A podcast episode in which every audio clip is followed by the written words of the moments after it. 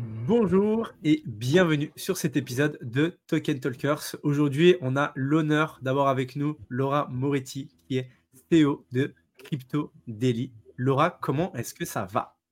Eh ben écoute, ça va super. Merci beaucoup l'équipe Token Talkers. Merci pour l'invitation. Ça fait plaisir d'être là. Je pense qu'on va passer un petit moment, un bon petit moment ensemble. Donc euh, c'est cool. Exactement, un bon moment, bon moment de chill ensemble. Euh, très contente pour euh, t'avoir. On sait que tu as tu as un parcours qui est, euh, bah, qui, est, tout simplement incroyable. Dans le Web3, tu as fait euh, énormément de choses. Aujourd'hui, tu es à la tête euh, du coup de Crypto Daily, qui est un média qui est génial, qui donne beaucoup de force à l'écosystème français. Comment est-ce que toi, tu en es arrivé du coup jusque-là, si on peut savoir un petit peu bah, ton parcours qui t'a permis d'être ici aujourd'hui? Ouais, bah, carrément. déjà, merci beaucoup pour le compliment et ça fait très plaisir. Euh, du coup, moi, bah, j'ai un background en marketing et communication. Donc, j'ai travaillé pendant 4 ans dans une boîte qui faisait surtout de la communication et de l'événementiel à l'époque B2B. Euh, période du Covid, euh, j'ai une grosse baisse d'activité. Euh, j'ai pris du temps pour euh, déjà me remettre à niveau. J'ai repris un peu mes études. J'ai refait un MBA en marketing. Et pour un peu plus dig la partie financière, investissement, essayer de créer des compléments de revenus, etc. Euh, j'investissais donc un peu en crypto et euh, j'en ai profité pour essayer justement de comprendre un peu ce que je faisais, pour essayer d'éviter de, me faire scam par le marché, parce qu'on sait très bien que, bah, en vrai, l'éducation dans notre secteur d'activité, il est primordial pour euh, comprendre ce qu'on fait, dans l'investissement en général d'ailleurs.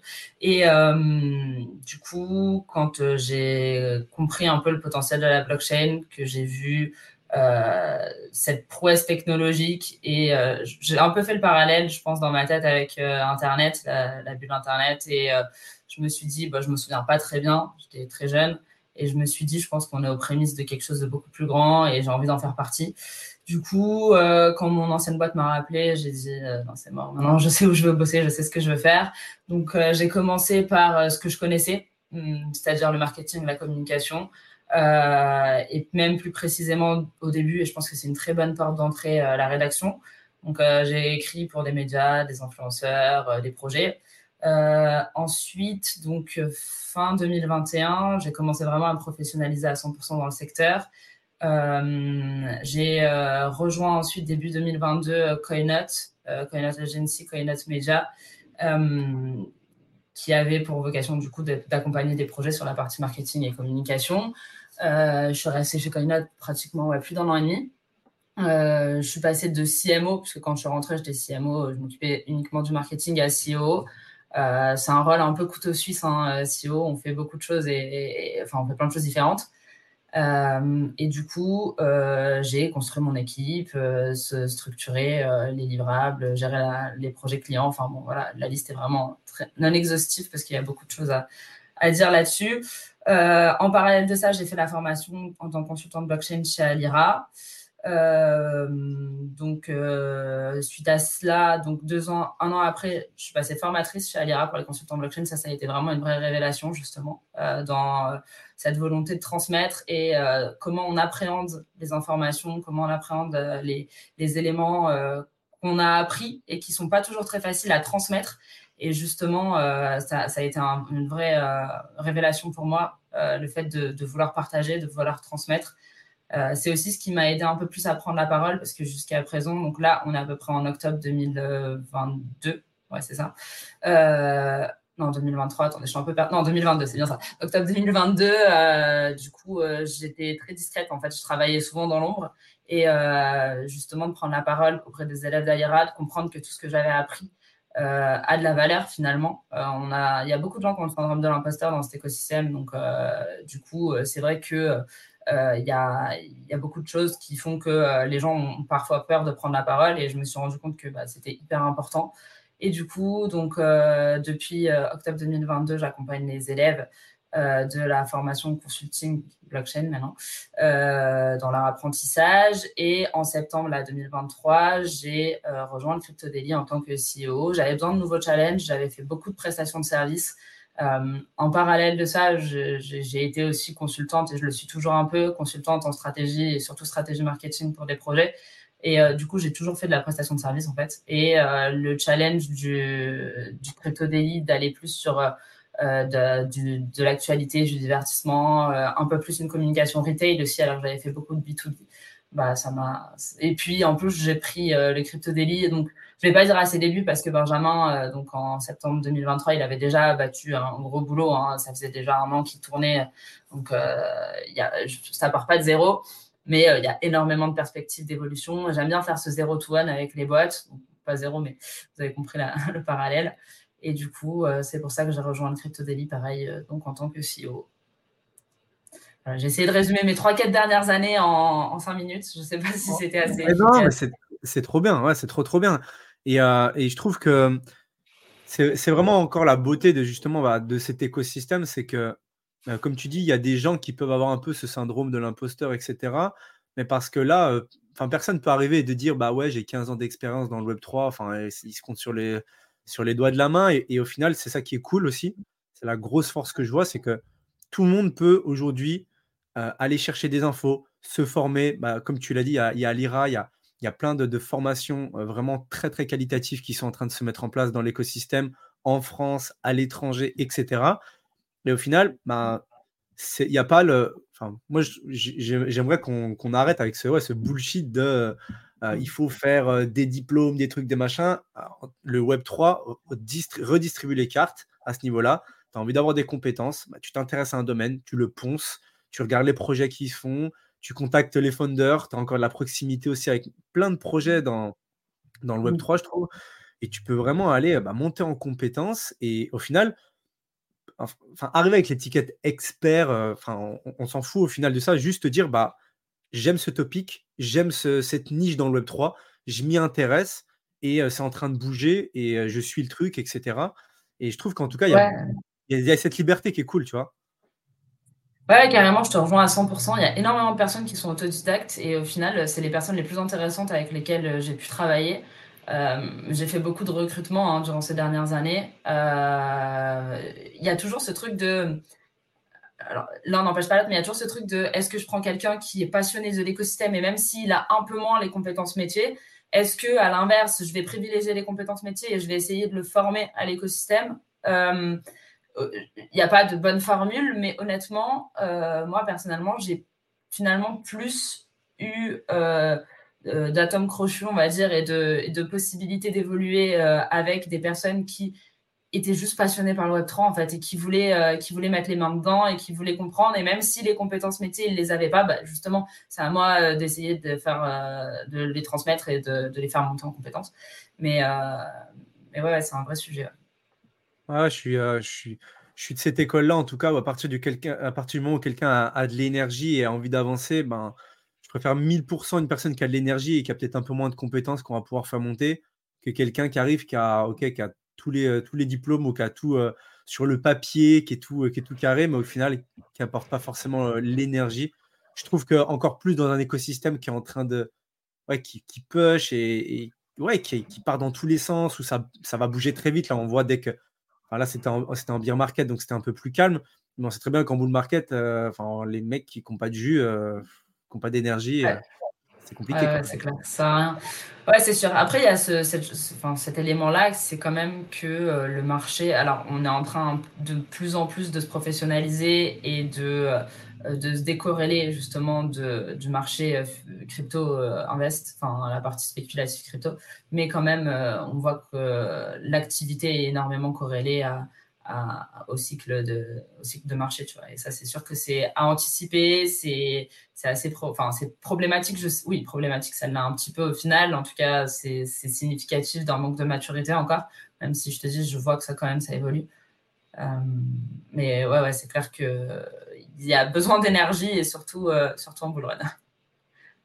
Et donc, donc là, là, Laura, tu parlais juste avant de passion euh, liée au Web3 et tu parlais aussi effectivement des cryptos. Pour toi, euh, tu as commencé cette passion dans le Web3 grâce aux cryptos. C'est ce qui t'a fait lancer, tu, tu l'as expliqué un petit peu en, introduction, mais en gros, ta première, euh, ton premier intérêt est venu du Web3 en investissant dans les cryptos et en te disant, OK, c'est un monde incroyable. Maintenant, je dois me former. C'est ça qui t'a démarré de ta motivation pour ça?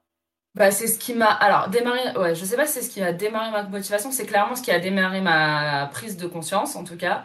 je sais pas si j'aurais. Enfin, j'avais déjà entendu parler des cryptos, mais sans vraiment comprendre. je sais pas si j'aurais dit plus que ça euh, si j'avais pas commencé à investir. C'est franchement en toute transparence, c'est fort possible. Par contre, ce que je sais, c'est que en fait, j'ai aussi ce truc de. Moi, je suis née dans un écosystème très tech. En fait, euh, mon père est ingénieur réseau. Euh, lui, il connaît la blockchain depuis toujours. En fait, enfin depuis toujours, c'est encore mauvais. Et et par contre, il a essayé de me le transmettre, mais moi, j'ai été très réfractaire à euh, mes 15-16 euh, ans, euh, moi, je voulais aller voilà, faire de la communication avec mes copines, enfin, voilà, partir sur des filières où j'allais être plus avec, bah, voilà, avec des amis, où j'avais l'impression que c'était la fête tous les jours. Enfin, globalement, je, caricature un peu, mais c'est un peu ça. Et j'avais l'impression que, voilà, parler informatique et réseau, j'allais me retrouver selfie dans une classe de 15 mecs, que ça allait être hyper technique, tout ça. Alors qu'au final, bon, là, je me retrouve euh, dans ce qu'il me disait la dernière fois, euh, exactement là où, il voulait me voir. Quoi. Donc ça, c'est cool. Et, euh, et, du coup, c'est pour répondre à ta question, parce que j'ai un peu dérivé, mais oui, en effet, c'est la partie invest qui m'a fait connaître et vraiment diguer le sujet. mais je pense qu'au fond de moi, j'ai toujours eu un peu cette âme un peu, un peu tech euh, qui a besoin de comprendre comment euh, les choses euh, fonctionnent quand on utilise. quand j'étais plus jeune, il me faisait coder mais en CSS mes, mes coloriages, tu vois, qui fait ça. Ah ouais. Ah, et du coup, pas, je pense que j'ai forcé. Ouais, ouais. Et du coup, genre, je pense que bah, c'est dans mes racines, quoi. Ah ouais, tu as été biberonné en fait au code, hein. direct dans le, dans le ah biberon, ah ouais, mettre des, des, lettres de code pour, pour directement te mettre dans, le système un peu. Le parallèle, finalement, c'est que tu es réfractaire après, euh, quand euh, tu dois prendre tes propres choix, bah, du coup, tu fais l'inverse. Mais bon. C'est souvent ça, effectivement, quand tu as été biberonné, tu dis, oh, je ne veux pas aller dans ce, dans, dans ce qu'on m'a dit toute, la, toute ma vie, toute ma vie. Alors, il y en a qui adorent, il y en a qui sont réfractaires, mais toi, quelque part, au début, tu as été un peu réfractaire, et puis après, tu t'es dit, bah, en fait, non, j'y vais. Et maintenant, tu es là-dedans là à 1000 à l'heure. Donc, euh, un peu merci, papa, aussi, de m'avoir biberonné et expliqué un petit peu. Acculturé, ouais, à sa manière, quoi. Ouais, c'est fou. C'est fou parce que c'est très intéressant, parce que dans l'écosystème Web3, on n'a pas énormément de femmes. Euh, tu fais partie des, personnes de l'écosystème et vous n'êtes vraiment pas nombreuses. Et donc, bravo, euh, bravo pour toi de, prendre le pli, de, de tenter d'arriver et de réussir l'expérience Web3. C'est vraiment pas donné à tout le monde. Et effectivement, bah, le fait de peut-être d'avoir été biberonné, ça te motive encore plus de dire, bon, bah, effectivement, c'est quelque chose qui me plaît et, c'est ouais, bravo, euh, bravo à toi. Quand, quand, quand on parle ensemble au niveau Web3, crypto, blockchain, la, technologie qui t'intéresse le plus, c'est forcément celle de la blockchain, hein, c'est ce que tu disais. Euh, qu'est-ce que toi, tu penses à, bah, court et moyen terme de la blockchain? Est-ce que pour toi, c'est une révolution? Est-ce que c'est quelque chose qui, est, euh, qui, va bien au-delà des cryptos? Est-ce que tu peux nous en dire un peu plus? Ouais, c'est une super question. Je pense que euh, on pourrait rester des heures dessus. alors, est-ce que c'est une révolution? Même moi, j'ai parfois été en désaccord avec moi-même je pense finalement euh, que euh, c'est juste une évolution et pas vraiment une révolution. Euh, c'est une suite logique de la, digitalisation, de, la consommation, justement, de, notre manière de consommer et surtout de consommer du digital. donc, je ne citerai pas ça comme une révolution à proprement dit. Et d'ailleurs, plus le temps passe et plus je me dis que l'aspect révolutionnaire de la blockchain, en mode on va aller euh, disrupter complètement le système financier, etc. Bah, j'y crois de moins en moins, honnêtement. Euh, et en fait, en fait, j'y crois de moins en moins et je me demande vraiment si c'est souhaitable, ou pas. Euh, je suis arrivée avec un peu cet esprit Cypher, avec bah, voilà, les bases de Bitcoin, peer-to-peer, cash system. C'est vraiment de se dire, voilà, on va, on va supprimer les intermédiaires. Plus le temps passe, plus je commence à comprendre aussi comment les gens fonctionnent et comment les gens consomment, je me dis qu'il euh, y a des endroits, il y a des moments, il y a des situations où, euh, en vrai, un intermédiaire, il, a tout, tout, à fait sa place. Par contre, je prends la transparence. Et c'est là où vraiment je trouve que euh, la blockchain a toute sa, toute sa, toute sa place.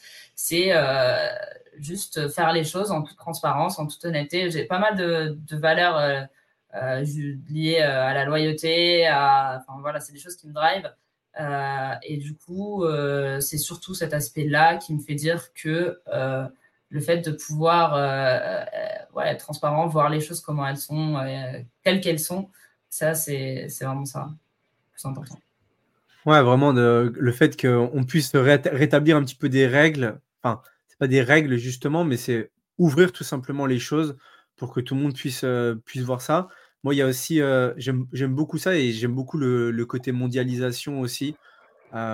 Notamment, notamment voilà, en fait, donner l'opportunité à tout le monde de pouvoir investir où il veut dans le monde, peu importe. Donc, ça peut être acheter des cryptos, ça peut acheter, être acheter des, bouts de, projets tokenisés, ça peut être plein de choses. J'aime beaucoup ce truc-là de, lié à la blockchain qui, en fait, bah, tu as une identité numérique. ok, tu as ton wallet, mais en fait, il te permet de, faire plein de choses. Et à partir du moment où tu as euh, une connexion euh, Internet euh, et accès à un téléphone ou, un ordi, entre guillemets, eh ben, ben, tu peux quand même bah, échanger de la valeur, que ce soit, que soit des cryptos, que ce soit des tokens, que ce soit plein, plein de choses différentes. je ne sais pas si, toi, tu as, un avis par rapport à ça. Est-ce que c'est un, un, sujet sur lequel ouais, tu es drivé aussi par rapport à ça ou c'est plutôt c'est vraiment l'aspect de transparence qui te plaît le plus? Non, tu as complètement raison. Je pense que l'aspect sans frontières est hyper important aussi. Euh, c'est là où euh, je prends la position euh, d'entrepreneur et ça devient un peu compliqué aussi de se dire en fonction des législations, communiquer sur un pays, communiquer sur un autre, c'est compliqué tout ça. Et c'est là où on commence un peu à perdre cet esprit en fait. Mais pour autant, je te rejoins à 100%. C'est incroyable de voir déjà c'est incroyable de voir euh, des équipes euh, qui sont composées de, euh, de, personnes qui viennent du monde entier sur un même projet. Tu vois, tu as, des équipes, ils sont 10, 15 et en fait, ils sont chacun sur des fuseaux horaires différents. Et ça, c'est juste, juste top. Et c'est pas pour autant qu'ils délivrent moins bien. Donc, je pense que c'est une très bonne façon aussi de, de, de voir comment le, la manière de, travailler va évoluer. La tech a souvent été très précurseur sur, euh, sur le, le, le flex office, le remote, euh, sur les open space et tout ça. Et euh, je pense que bah, voilà, la blockchain peut un peu montrer quelles sont les, les tendances en termes de, de, manière de travailler ensemble. et donc là, j'ai pris la position entrepreneur sur une position un peu plus investisseur et tout simplement dépenser son argent bah, en fait, c'est clair et net que euh, pouvoir dépenser son, enfin, faire un, transfert à, l'autre bout du monde en une minute chrono euh, un dimanche à, 20h, bah, ça, tu ne feras jamais avec une banque. Donc, euh, donc, ça, c'est clair que ça a énormément d'importance. Et quand, et quand tu parles du coup blockchain, donc on peut penser à l'école aussi de la blockchain qui est à l'IRA. Donc tu as été formé par Alira. C'est quand même incroyable. Et en plus de ça, ce qui est encore plus incroyable, c'est que maintenant que tu t'es fait former, maintenant tu formes. Est-ce que tu peux nous, expliquer un petit peu euh, bah, comment c'est venu euh, cette opportunité? Comment tu as fait pour passer bah, d'élève à prof, entre guillemets? Comment tu es passé de justement de bah, je veux comprendre ce que c'est que la blockchain et maintenant j'enseigne la blockchain? C'est quand, même, quand même incroyable ça. Ouais, c'est vrai, franchement, c'est une chance incroyable. Je ai, enfin, je j'en ai souvent en communication et je les remercie à chaque fois pour ça parce que donc, euh, en tant qu'élève, euh, j'étais une élève moyenne, assez discrète à l'époque. Euh, et j'emmagasinais beaucoup d'informations. Je comprenais les choses. par contre, quand je devais expliquer autour de moi ce que j'apprenais, des gens curieux de ma famille, de mes amis, tout ça, c'est très compliqué à transmettre. C'est un truc que je dis maintenant aux élèves, c'est un très bon début et c'est pour ça qu'il faut comprendre comment fonctionne une blockchain, ce que c'est une, blockchain et surtout quels sont, et on pourra en revenir après, mais quels sont les usages, les opportunités qu'offre la blockchain. C'est très bien de le comprendre et ensuite euh, pouvoir le, retranscrire, ne serait-ce que pendant leur examen en fait. Hein. Quand euh, je me mets de l'autre côté de la barrière et que je leur pose des questions, je vois qu'ils ont ce blocage parce qu'ils n'arrivent pas à, juste à mettre des mots en fait dessus. Euh, et du coup, du coup, ça c'était un constat. Euh, est arrivé donc octobre 2022 avec, je pense, alors j'ai pas les données en, tête, mais je pense que c'était la plus grosse promo d'Alira euh, pour euh, les consultants blockchain. et du coup, en fait, là, ils ont dû scinder carrément en, trois groupes parce que sinon, ça faisait des lives de trop de, trop, de personnes trop nombreuses, enfin de trop, de trop nombreuses personnes, pardon. et du coup, bah, il leur a fallu s'entourer d'autres d'autres formateurs. Donc, euh, j'ai eu des périodes de doute où, voilà, un sentiment d'imposteur, on en parlait un petit peu tout à l'heure. Euh, j'ai énormément été poussée par Daniel, directeur pédagogique. Avant mon premier live, je lui ai dit Daniel, ce soir je le fais, mais je crois que c'est la dernière fois. Je suis dans un niveau de stress impossible. Genre, dit non, mais fais-moi confiance. si je t'ai sélectionné, ça fait des années que je suis directeur pédagogique, pas que je suis à c'est que, c'est que je sais que tu en es capable et j'ai bien fait de lui faire confiance justement et de pousser là-dessus parce que du coup, ça m'a permis de, euh, voilà, de me découvrir vraiment euh, une passion déjà pour euh, le fait de transmettre. Et puis, je pense que c'est une des. Enfin, je me sens tellement utile en fait. C'est vraiment ça qui est important aussi dans, dans ce rôle de formateur. C'est vraiment là où je me sens le plus utile pour, pour notre écosystème, je pense. Oui, il y a le côté, il y a le côté give back aussi à la communauté et give back à cet écosystème qui aujourd'hui bah, toi, te permet de, vivre et de kiffer aussi, travailler dans un environnement qui est, qui est cool.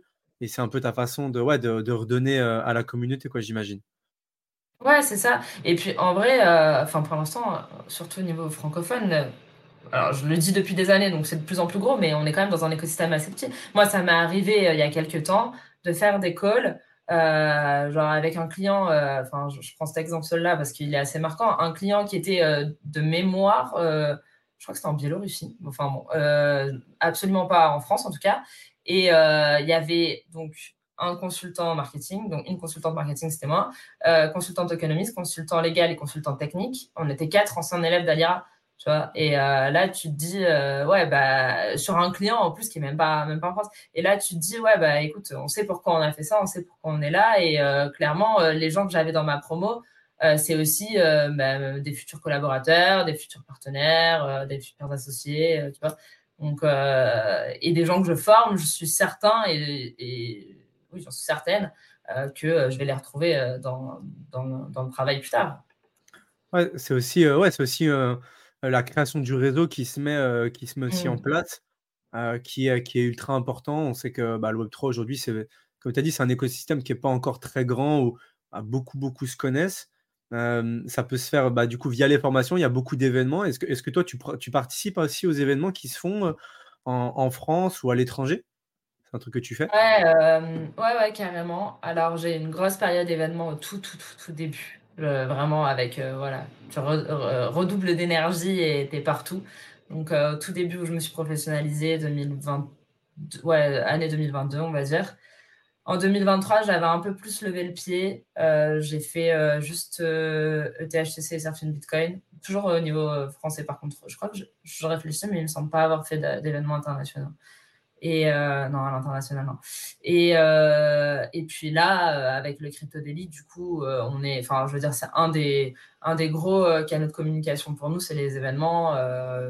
beaucoup me disent, oui, Benjamin, je le vois partout, à tous les événements. Bon, je suis là aussi pour le soulager un peu et prendre le relais là-dessus. Donc, ouais, j'en fais beaucoup déjà et, et, je vais en faire de plus en plus certainement sur 2024. Là. Ouais, on voit qu'en tout cas, il y en a de, de plus en plus qui, qui s'organisent. C'est vraiment, c'est vraiment cool. Cryptoxer là, qui, a, qui a bien fonctionné. Euh, dans, le sud, là, il y, a un, événement aussi fin février qui, euh, qui, est, vraiment top. Il y a plein d'événements là qui sont en train de se, mettre en route. Donc, euh, bah, c'est encourageant. J'ai envie de dire, c'est vraiment encourageant parce que au-delà de, comme on dit, un peu voilà, la création, le réseau, etc., bah, ça veut dire que de plus en plus, on parle de cet écosystème et de, il y a de plus en plus de, de nouvelles personnes, entre guillemets, qui découvrent cet écosystème, soit pour investir, soit pour autre chose, mais qui petit à petit viennent aussi comprendre parce que c'est vrai que comme tu disais, le fait de anéantir l'ancien système et de tout remplacer en décentralisé, bon, c'est une vision qui est qui, mmh. peut-être beaucoup beaucoup beaucoup voilà partage, mais c'est vrai qu'au final, le, c'est peut-être le modèle hybride qui va mieux fonctionner. C'est la cohabitation des deux, des deux systèmes qui va, qui va fonctionner et qui va faire en sorte que, bah oui, bah pour certaines choses, au final, on utilise, on utilise les cryptos, pour certaines choses, on utilise la blockchain. Il y a encore des trucs qui, en fait, vont être centralisés et qui vont très, très bien fonctionner. Et on n'est pas forcément obligé d'annihiler et de détruire tout ce qu'on a fait avant, mmh. plutôt de rajouter des choses avec de l'utilité toujours. Quoi. Ouais, c'est clair. Et c'est important ce que tu dis avec de l'utilité. Et je pense que l'utilité dépend aussi des pays. Tu vois. Il y a des pays où la proposition de valeur d'être un peer-to-peer cash system de, de Bitcoin, c'est hyper important en fait, parce qu'ils n'ont pas de moyens de, de, transférer de l'argent facilement, ils sont dépendants. Et nous, c'est vrai que je pense qu'en Europe, il y a, y a, des, des datas hein, dessus euh, que j'ai pas du tout en tête, mais en Europe, on est majoritairement là pour l'aspect investissement. Euh, quand euh, des pays comme euh, l'Asie Pacifique, enfin l'Asie du Sud-Est ou l'Afrique, c'est beaucoup plus vraiment pour l'utilité de base, la proposition de valeur de base de, de système de paiement. Quoi. Mm. Ouais, même, même jouer en Amérique. C'est là, où c'est important. Amérique latine, en latine. Vas-y, Jean non, non, mais je dis c'est là où c'est important. C'est là où c'est important. Et, euh, et, toi, euh, Laura, comment tu fais? Donc, euh, maintenant, tu es, es, un petit peu multicasquette dans l'écosystème. Tu es présente sur les médias, tu es, es, présente en tant que formatrice, tu es, es, présente en tant que rédactrice. Comment tu fais pour avoir autant d'idées en permanence, pour toujours trouver des nouveaux sujets? Parce que tu fais de la rédaction, enfin, tu t'arrêtes pas. Euh, mm. comment tu fais pour avoir autant de, choses en tête et comment tu arrives à, apporter autant de valeur dans, tout ce que tu fais? Euh, écoute, en fait, euh, je pense que c'est vraiment déjà rester à l'écoute, aiguiser son esprit critique. Et je pense qu'il y a un moment où tu te mets dans un mindset. Alors déjà, il faut absolument pas, d'après moi, se retrouver en surmenage, euh, essayer de, de dire à, à 10 heures ce que tu vas faire à 10 h quart, parce que sinon tu vas être trop focus sur euh, l'urgence et pas assez euh, dézoomé par rapport à euh, ce que euh, cette, cette tâche-là finalement t'a apporté. Et puis après, ouais, c'est surtout être à l'écoute, échanger avec les gens, euh, développer son esprit critique et puis prendre du temps. Euh, moi, je sais que euh, j'essaye de me mettre des rituels, tu vois, tous les soirs, j'essaye de mettre une demi-heure et de me poser sur qu'est-ce qui a été important dans ma journée, qu'est-ce que je pourrais en retirer, qu'est-ce que j'aurais pu améliorer. c'est des choses que je conseille aussi à mes équipes pour s'améliorer, donc j'essaye de me l'appliquer. Moi aussi, quand même. Pas forcément. Faites, ce que je dis, mais, mais faites aussi ce que je fais. on va dire ça. comme ça. Je comprends, Laura. Et toi qui es, donc, qui est formatrice à l'IRA, je pense que tu as dû voir passer euh, un peu tous les, tous les, tous les sujets, tous les, tous les styles de personnes. Est-ce qu'il y a des, petits, euh, des petites anecdotes que tu veux nous partager qui, sont, qui peuvent être des moments drôles ou des moments où tu as appris des choses, où tu as vu des choses avec l'école? Parce que quand tu arrives avec l'école, tu as des gens qui viennent de, bah, qui n'ont jamais entendu limite parler de la blockchain ou très, très petitement. Donc, il, doit y avoir des, des, moments drôles, il doit y avoir il doit y avoir de tout. Est-ce que tu peux nous partager peut-être une anecdote liée à l'école euh, sur un cours, sur euh, une réaction, sur un élève? Alors sans donner des noms, euh, bien sûr, mais... Je prends quelques secondes pour vous remercier d'être avec nous sur cet épisode. C'est d'ailleurs pour cela que nous aimerions vous offrir notre guide sur la tokenisation. Il est disponible dans le lien en description. Vous allez pouvoir apprendre encore plus sur cette révolution. Si vous voyez de la valeur dans nos conversations et notre contenu, vous pouvez également nous soutenir en laissant 5 étoiles sur votre plateforme d'écoute préférée. Merci, car grâce à vos évaluations, vous nous aidez à toucher encore plus d'auditeurs passionnés comme vous. Reprenons l'épisode. Ouais, non. Euh, je réfléchis, je réfléchis, je réfléchis. Euh, j'ai rien qui me vient spécifiquement en tête là, genre vraiment un moment. Euh, ouais, mais euh, en fait, ce qu'il y a, c'est que euh, je pense que les langues se délient de plus en plus quand, enfin, pas se délient parce que c'est pas le bon mot, mais les gens prennent leur espace de plus en plus quand tu es en petit comité. Et c'est vrai que sur les cours où j'interviens à 50 élèves, 40-50 élèves bon, voilà, tu en as toujours une dizaine, une quinzaine qui posent des questions et puis euh, euh, des autres qui sont en, retrait et juste qui écoutent.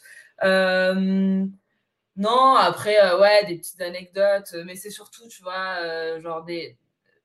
Justement, c'est un peu ce qu'on disait tout à l'heure avec le fait que ce soit borderless, qu'il n'y ait pas de frontières et tout, c'est que j'ai eu, j'ai eu des. la dernière fois, je fais passer un examen et du coup, euh, la personne était, alors je ne sais plus de quel pays d'Afrique, et alors elle était dans, son, dans le hall d'un hôtel, tu vois, pour pouvoir avoir la connexion et pour pouvoir euh, passer son examen euh, dans des conditions, du coup, qui ne sont pas l'idéal pour elle, mais qu'il voulait aller jusqu'au bout, il voulait son truc, tu vois. Ça, c'est c'est fou. Vraiment déterminé à passer l'examen, quoi. incroyable. Ouais, c'est ça, exactement, exactement. Et puis après, ouais, j'ai des sessions où on appelle ça plutôt des sessions d'accompagnement et de soutien. Là, du coup, c'est un plus petit comité. Donc, tu vois, c'est marrant. La plupart, ils sont dans leur. c'est on essaye justement de les mettre euh, le vendredi soir pour pouvoir euh, que ce soit vraiment les joueurs, pareil, qui soient déter, qui viennent. Et euh, la plupart du temps, ils sont bah, dans leur bureau en mode ouais, je suis au travail, mais pas trop. j'écoute des. Enfin, je participe, j'écoute et j'essaye de participer comme je peux sans trop me faire cramer non plus, tu vois, parce que bon, sais pas les, les, circonstances idéales. Et ouais, c'est, c'est important de voir. Enfin, c'est, vrai, ça fait chaud au cœur de voir autant de motivation et, et de détermination euh, auprès, de, euh, auprès d'un, public qui est à peine averti finalement, parce que quand ils arrivent chez Alira, en général, euh, ils savent pas exactement ce, ce, pourquoi ils sont là et ce vers quoi ils vont tendre. Quoi. Et est-ce qu'il y y a un type du coup de profil qui, euh, qui commence à se dessiner ou, ou pour, pour, les gens qui veulent justement devenir consultant blockchain, est-ce que toi tu as vu un peu, un peu des profils qui, qui voilà, commence à, se dessiner ou bah, du coup ça reste euh, ultra varié et tu as des gens de partout, de tous les âges, euh, de tous les backgrounds, euh, c'est encore très mélangé? Ouais, c'est hyper mélangé. Et franchement, je sais pas comment se fait le sourcing et je, je, poserai la question parce que c'est hyper intéressant parce que c'est vraiment hyper mélangé. du coup, ça ça rend le discours parfois un peu difficile parce que tu fais un peu du masse en fait et que c'est pour ça qu'il y a des séances où, un c'est un peu plus personnalisé comme je vous disais sur le vendredi soir et tout mais euh, parce que moi ce que j'essaye de leur enfin de, de, de, leur conseiller c'est vraiment de se dire bon bah vous avez des compétences issues de votre euh, votre passé euh, professionnel donc prenez ces compétences et servez-vous-en pour les mettre à, à profit dans ce que vous voulez construire euh, ou des verticales métiers. Par exemple, j'ai une de mes anciennes collègues euh, qui était dans la santé. Bon, bah, derrière, elle est partie sur euh, la blockchain dans la santé et elle a développé un projet là-dessus. Euh, mais sinon, non, pour répondre à ta question, les profils sont hyper variés. Et contrairement à ce qu'on peut penser, il n'y a pas énorme, pas tant que ça de personnes issues de la tech. Euh, je pense que peut-être c'est des profils qu'on retrouvera plus sur la formation développeur d'ailleurs, mais sur l'aspect consultant. Après, est-ce qu'il faut se le dire, hein, honnêtement, un consultant blockchain, ça va un peu tout dire et rien dire. Tu peux être consultant, comme je vous disais, sur tellement de verticales différents, différentes. Euh, voilà, moi je pense que ces quatre euh, piliers là que j'ai cités tout à l'heure, le légal, le, juridique, la partie tokenomics, la partie euh, marketing et la partie technique, c'est vraiment déjà quatre cœurs de métier qui sont indispensables pour mener à bien un projet. et voilà, je pense que derrière, il y a encore une spécialisation à faire pour pouvoir euh, essayer de se professionnaliser au mieux et d'être le plus pertinent par rapport à ce qu'on ce qu'on peut apporter au projet. Et au niveau des, formations, comment ça se passe? C'est donc tout en, tout en ligne, il n'y a quasiment rien en physique? Ça dure quoi? Trois, trois mois, six mois? Est-ce que tu peux nous en dire plus un peu sur les différents styles de formation et, et comment ça se déroule? Oui, alors bon, après moi, je suis, enfin, je suis que formatrice, hein, donc c'est-à-dire que j'ai le contact avec l'équipe pédagogique euh, pour euh, mon cadre à moi et ce qui me concerne euh, et ce que je dois transmettre moi. Mais oui, oui, c'est des formations sur trois mois, donc 12 semaines. Il y a à peu près 8 heures par, par semaine de cours vidéo asynchrone et ensuite des lives de 2 heures. Bah, ça dépend des, des, promos, mais globalement, au moins le lundi, le mercredi, le jeudi deux heures en live avec un, professeur, un formateur. Euh, donc ça fait, ça fait vraiment pas mal de, ça fait vraiment pas mal de, choses et ils arrivent à, à pouvoir. Est-ce qu'ils ont le choix entre, tu parlais qu'il y avait quatre domaines, entre guillemets, le juridique, le marketing, euh, le tokenomics, etc. Est-ce que, est-ce que dès qu'ils rentrent chez Alira, ils ont l'obligation de faire les quatre euh, parce que c'est une formation où il y a les quatre dedans, où ils doivent vraiment choisir, parce qu'il y a aussi la partie tech, donc ça ne doit pas être facile pour tout le monde? Ils ont le choix? Ouais, non, non, honnêtement, c'est même du post-formation. Enfin, il y a cette approche pendant la formation, mais la formation AIRA, elle permet vraiment d'avoir un socle commun et des bases communes sur euh, comment fonctionne une blockchain, euh, sont, quelle est déjà d'où vient la blockchain, quelle est l'histoire de la blockchain et pourquoi, en fait, pourquoi elle a sa pertinence dans notre société actuelle. Euh, ensuite, euh, comment elle fonctionne techniquement. Donc, euh, deux semaines sur Bitcoin, deux semaines sur Ethereum, on va aller vraiment voir, mettre les mains dans le cambouis et voir comment fonctionne un consensus, comment, sont, comment sont transmises les, les, les, transactions, comment sont diffusés les blocs. Quoi. Enfin, voilà. et ensuite, tu as, donc là, on est à peu près sur déjà sept semaines de cours. Et après, tu as les cinq dernières où justement, on aborde plutôt les verticales que je t'ai citées. Donc, dans pas une semaine après l'autre, mais euh, globalement une approche de tout ce qui est euh, partie économique, euh, une approche de tout ce qui est partie outils du consultant aussi, parce que c'est un sujet dont on n'a pas parlé et qui peut faire aussi pas mal le lien avec bah, ce que je fais au CryptoDaily. C'est on est vraiment quand même dans un écosystème où il y a deux choses. C'est un peu d'infobésité, il y a beaucoup, beaucoup d'informations tout le temps. Et sur une chambre d'écho aussi, où il y en a un qui dit un truc et l'autre le reprend, mais de manière différente. Et au final, tu sais plus Enfin, tu lis quatre fois la même chose, dit de manière différente, et euh, voilà, il y a beaucoup, beaucoup d'infos. Euh, donc, il y a toute cette partie-là, les outils du consultant, comment aller chercher les infos. Il y a de plus en plus, même maintenant, hein, euh, de, sujets autour de la data on-chain. Je pense qu'il y a vraiment quelque chose à aller, aller chercher là-dedans. donc, ça, on en parle aussi. Et puis, après, tout, ça se termine justement par tout l'aspect euh, juridique, le truc, c'est que, enfin, non, justement, pas tout l'aspect juridique parce que tu es obligé de le survoler. Déjà, premièrement, parce que euh, la formation, elle n'a pas été faite par euh, des, personnes dont c'est le métier. Hein, et enfin, il y a pas de. Il y a des considérations légales à, échelle de ce que nous, en tant que consultants, on a pu voir au travers de nos expériences.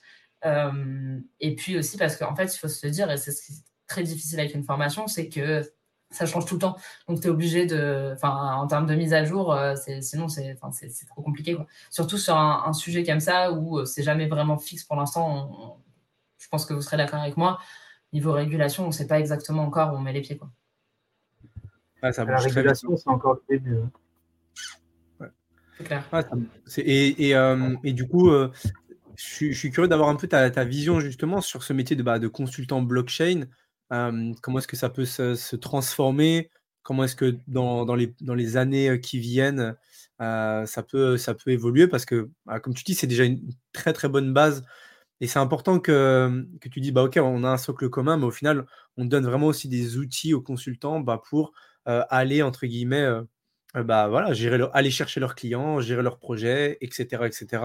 parce que c'est aussi, un autre, c'est aussi un autre métier, entre guillemets. Enfin, c'est un métier qui est, fait partie du consulting. Il faut être capable de le, faire. Et ouais, comment est-ce que c'est quoi un peu ta vision toi, pour les consultants blockchain euh, pour l'avenir? Comment est-ce que est-ce que tu penses que ça va euh, encore plus, j'ai envie de dire, se, spécialiser ou les gens ils ont vraiment l'obligation derrière ça de, de prendre une spécificité ou bah, ils peuvent quand même rester sur euh, de la gestion de projet, on va dire, d'une façon plus générale? Bah, c'est là où j'allais en venir en fait. Je pense que euh, pour l'instant, euh, c'est un peu un mot fourre-tout. Euh, tu as beaucoup de gens qui sont là pour faire aussi de la gestion de projet, qui est carrément un autre métier pour moi et qui est nécessaire aussi. D'ailleurs, pour la, pour la petite anecdote, je n'étais pas encore là, j'étais pas encore élève chez Alira, mais avant d'être la forma de faire consultant blockchain, enfin la formation consultant blockchain, c'était une formation qui s'appelait chef de projet blockchain qui a été un peu euh, retravaillé. Euh, pour moi, les deux, honnêtement, les deux se complètent. Le consultant, par définition, il fait beaucoup plus de consulting. Euh, il met beaucoup moins les mains dans le cambouis aussi. alors que le chef de projet, il va être là pour coordonner justement toutes les parties prenantes que je vais citer, enfin, et qui est non exhaustive, hein, clairement. Peut-être des projets qui vont me dire non, mais enfin, nous, absolument pas. Le légal, c'est absolument pas ce qu'on veut. Il nous faut euh, d'autres pôles de, développement. Mais euh, le chef de projet, il va plutôt être là pour euh, coordonner un peu toutes ces parties prenantes. Quand, pour moi, le consultant, il, sera quand même sur une verticale. Après, tu peux avoir, au fur et à mesure de tes années d'expérience, moi, je travaille avec un tokenomiste. Honnêtement, je sais que sur les au moins sur la partie euh, donc bah, économique, c'est son métier, euh, technique et marketing. En vrai, il peut faire le taf tout seul. Hein. Euh, clairement, il a, vu passer tellement de projets que du coup, bah, il est capable largement de, couvrir ces trois pôles, en tout cas sur un début de projet, un projet qui est en, en démarrage. mais pour moi, tu as quand même toujours un niveau un, domaine d'expertise. Tu sais, c'est un peu les compétences santé, tu vois, tu as un socle de compétences et après un domaine d'expertise. Et euh, honnêtement, enfin, je veux dire, je pense qu'il faut quand même se concentrer là où on est bon, même si on est quand même dans un écosystème de curieux. Et euh, je vois beaucoup de consultants qui vont euh, d'un domaine à l'autre, surtout dans la tech, par exemple, qui font développeur, ensuite qui font de l'architecture, ensuite qui font que du bac. Enfin, voilà, donc moi, j'ai répondu partiellement à ta question. Je pense qu'il y a des cas vraiment spécifiques, tu vois, mais globalement, je conseille quand même de se nicher. Pour l'instant aussi, il n'y a pas non plus un milliard d'élèves, donc euh, c'est difficile d'avoir un milliard de formations. Par contre, de plus en plus, l'écosystème va grandir, plus, de plus en plus, il y aura, je pense, des formations qui seront spécialisées. Spécialisées sur formation en tokenisation, spécialisées formation crypto, spécialisées. Et je pense que ça va être de plus en plus le cas, et tu as raison, parce que, parce que bah, l'écosystème est, est, petit, mais va grandir.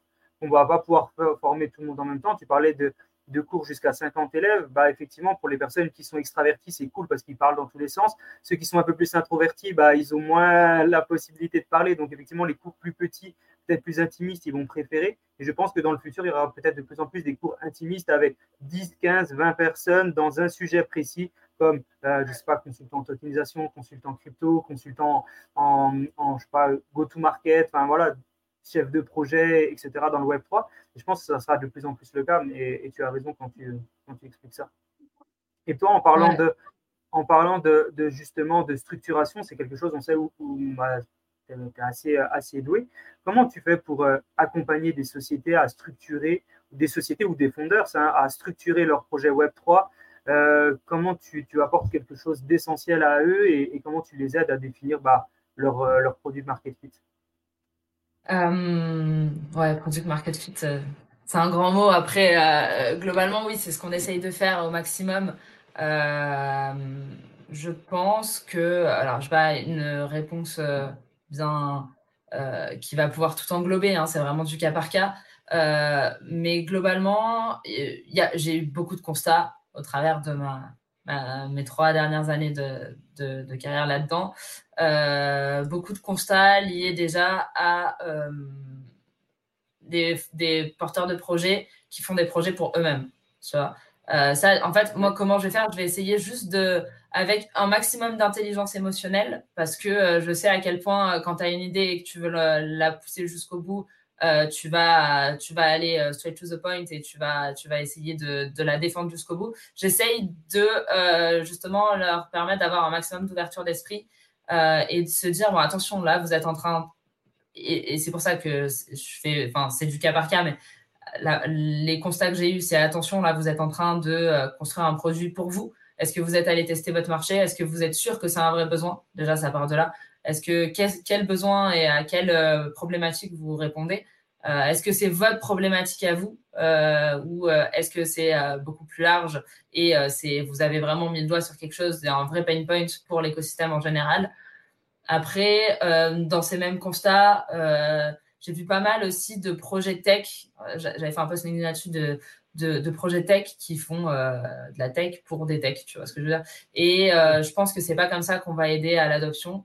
Euh, et finalement, est-ce que euh, sortir un énième SDK, euh, enfin, en tout cas, avoir comme élément différenciant proposition de valeur, oui, voilà, je fais un réseau et en plus, j'en ai SDK, tout le monde va pouvoir construire sur mon réseau.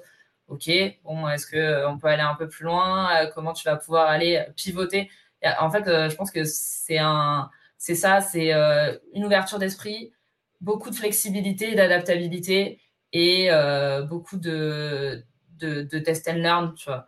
Euh, je pense que c'est un peu euh, la, sauce de la. Ouais, ouais. Et, ouais, puis mettre l'utilité vraiment au centre du projet, quoi.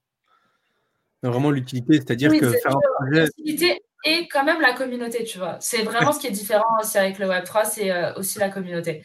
Parce que au final, l'utilité, tu peux la découvrir grâce à ta communauté. Et il y a beaucoup, beaucoup de projets qui font du building public ou en tout cas du building mmh. community euh, justement pour ça, c'est un peu euh, la, nouvelle façon de faire de l'UX research, comme on faisait avant euh, mhm. dans, dans, des startups, tu vois. c'est vraiment de construire un peu toutes les features de son produit en fonction de sa communauté. Et déjà, c'est beaucoup parce que la plupart, jusqu'à présent, ne prenaient pas trop en compte et faisaient plutôt un produit pour eux. Ça, je l'ai beaucoup trop vu. Hein. Ouais. c'est vrai qu'on a eu. Ouais Et, et, c'est ce qui fait aussi le lot de, tous les projets. On le voit plus, mais c'est vrai que, comme tu dis, sur, sur 100 projets Web3 qui sortent, bah, il y en a, j'arriverai pas à dire un pourcentage, mais il y en a quand même aussi pas mal qui, comme tu dis, les gens ils font les, produits pour eux et pas réellement pour la, pour commu. on voit beaucoup, de DAO qui se mettent, en place. C'est en tout cas, j'ai l'impression ces derniers mois, j'ai eu beaucoup de DAO émerger et, et, des DAO qui sont, qui sont cool, qui sont organisés, avec, avec lesquels on a cet aspect justement bah, communautaire qui est, qui est au centre.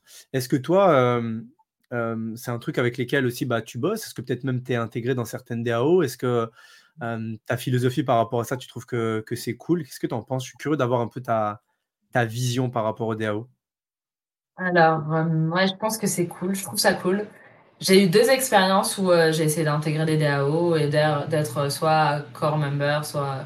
Et en fait, il y a soit juste participante. Et en fait, il y a un truc, c'est que même si j'aimerais que ça fonctionne, pour l'instant, de mon constat, en tout cas, j'ai du mal à voir euh, euh, les choses évoluer dans le bon sens parce que, en fait, euh, à, proposition de valeur égale et avec les mêmes moyens humains, les mêmes ressources en général, une DAO va être beaucoup plus lente à se mettre en place et à prendre des décisions, alors que une entreprise qui a euh, une, euh, une, hiérarchie euh, verticale va pouvoir avoir des, des prises de, de, décision beaucoup plus ponctuelles et beaucoup plus rapides, du coup, enfin, beaucoup plus personnelles et beaucoup plus rapides, je veux dire. Donc, j'aimerais bien y croire et honnêtement, je pense qu'il il y a des voilà, je pense qu'il y a des collectifs déjà, tu vois. Euh, il y a des collectifs qui se montent et euh, qui ont un peu cette vision, euh, cette volonté aussi de mettre tout le monde sur le, même, sur le, tout le monde au même niveau, mais et, et, qui commencent à fonctionner parce que ils ont chacun leur propre business model. Moi, je pense qu'il y a aussi un truc qui, autour du business model en fait, c'est qu'il y a beaucoup de projets Web3 qui ont des business models très bancals qui utilisent très mal euh, les possibilités de la blockchain pour ça. Et j'ai l'impression qu'en fait, euh, dans les DAO, c'est un peu la même chose. Quoi. Pour l'instant, c'est un peu ce que, j'ai pu constater. Ouais, et puis aussi, euh, de ce que de mon ressenti, j'ai l'impression qu'au-delà au-delà d'un certain nombre d'utilisateurs, au-delà d'un certain nombre de membres dans les DAO, ça devient, ça devient compliqué parce que bah, plus une foule elle est grande et il y a cette phrase, je ne sais plus d'où est-ce que, ça, ce que j'ai entendu, mais qui disait que plus une foule est grande, plus un groupe est grand et plus il est hétérogène en fait. Euh, enfin, plus c'est, facile que ça parte dans tous les sens et au final, ben, ok, euh, tu as, du mal à, justement aller euh, dans, la, dans, la, dans la même direction. Alors que si tu as une petite DAO, ok, voilà, je sais pas, moins de 50 personnes, mais ils sont vraiment tous homogènes dans la façon dont ils pensent, dans la façon dont, dont le projet il veut avancer, etc. Même si c'est un peu plus select, euh, en général, j'ai l'impression euh, que ça se, passe, ça se passe mieux pour eux, en tout cas, que les DAO qui veulent avoir 1000 euh, membres, etc. c'est bah, la... la... loi des grands nombres, hein, ça après, et c'est la complexité. Mais je vais te dire, hein, je pense qu'il y a toujours, enfin, un alignement des intérêts, c'est rare quand même, tu vois. Donc, c'est pour ça que j'aimerais bien y croire, et je crois beaucoup plus déjà à ce modèle de collectif je pense que c'est une première expérimentation qui commence à se démocratiser et qui peut mettre le pied à l'étrier. 100%, 100 d'accord. Parlons un petit peu de, ton expérience sur la partie de, la rédaction. On en a parlé un petit peu avant, mais tu, tu rédiges beaucoup de contenu, notamment avec, avec euh, Crypto Daily, etc. Est-ce que tu peux nous expliquer un petit peu comment tu travailles, à quelle fréquence, euh, comment tu abordes cette tâche pour euh, quotidiennement avoir de nouvelles idées, de continuellement te renouveler, euh, de ne pas prendre les mêmes sujets. Enfin, comment tu fais pour, pour traiter autant de sujets sans, sans te perdre et sans, enfin, sans revenir à chaque fois sur un sujet différent, nouveau? Ouais. Alors, écoute, à, vrai dire, à titre personnel, depuis que j'ai rejoint le Crypto tout l'aspect rédaction euh, m'en fait beaucoup moins qu'avant, en tout cas euh, pour moi-même. C'est beaucoup plus pour le Crypto Daily. je pense qu'en réalité, la, je pense une de mes caractéristiques principales, c'est vraiment d'être hyper curieuse en fait. Et je peux aller, je sais pas, sur un sujet par exemple, dernièrement c'était sur les ZKP, tu vois. Je peux juste me mettre focus sur le sujet des ZKP et rester 48 heures à bouffer du contenu que là-dessus. et du coup, en tirer 4, 5, 6 apprentissages qui vont me permettre de faire des contenus en, en, cohérence. Euh, ce qu'il y a aussi, donc, euh, ouais, c'est cet aspect euh, vraiment d'être curieux et de vouloir toujours aller. On parle du rabbit hole de la blockchain, je pense que c'est vrai. Hein. je pense que plus tu creuses, plus tu découvres des choses. Hein. Donc, c'est peut-être ça le plus dur d'ailleurs, c'est de se mettre en stop à un moment et de se dire bon, écoute, est-ce que ton focus il est vraiment là à court moyen terme? Donc, il y a ça. Après, pour le crypto daily, bon, on est un média d'actualité principalement, donc on va être énormément dépendant des news euh, du, du, secteur d'activité. Donc euh, ça, c'est pareil. Je pense qu'en fait, on parle de euh, l'écosystème Web3. Déjà, c'est hyper large. Et puis, la blockchain dans tout ça et le Web3, c'est plutôt une technologie, tu vois, et ça s'applique à plein de choses. Donc, en vrai, tu peux même te dire, prendre un, un cas d'usage de la, de la vie réelle et te dire, ah bah si, si s'il y avait de la blockchain là-dedans, tu vois, et bah, tu vas pouvoir te faire un contenu là-dessus. Donc, euh, il y a plein de y a plein de possibilités en fait. c'est plutôt faire du tri dans toutes les possibilités la, la problématique, je veux te dire. Et, et, quand, tu, quand, tu, quand tu tournes ton contenu, ton objectif principal, c'est d'apporter de la valeur au marché, d'apporter de la valeur aux gens qui vont, qui vont lire, et c'est de continuer un petit peu ton rôle avec, avec euh, de formatrice, c'est-à-dire continuer à éduquer le marché, euh, d'aider l'adoption de masse, euh, de masse pardon, liée à la blockchain. C'est ça ton objectif principal. Et ton idée, c'est de continuer à atteindre de plus en plus un public large euh, et d'apprendre de plus en plus aux gens ce qui se passe autour de l'écosystème blockchain. C'est vraiment ton objectif majeur ou c'est juste la partie euh, curiosité liée aux news Qu'est-ce qui, te, qu'est-ce qui te motive le plus dans la partie, dans la partie média? À titre, alors quand tu fais du contenu à titre perso, je pense que ça dépend toujours de l'objectif de ton contenu, tu vois, euh, mais quand tu fais du contenu à titre perso, bon, ça fait un petit moment que je n'ai plus trop écrit sur LinkedIn par exemple, euh, c'est euh, d'essayer de transmettre euh, d'ailleurs, ça me fait toujours plaisir quand, euh, puisque bon, euh, sur LinkedIn, j'ai pas que des gens du Web3, hein, j'avais LinkedIn avant même de commencer à travailler dans cet écosystème, donc ça me fait toujours plaisir quand j'ai des, des, gens de, qui sont pas du tout acculturés et qui me disent ah bah t'as piqué ma curiosité, j'aimerais bien en savoir plus, etc.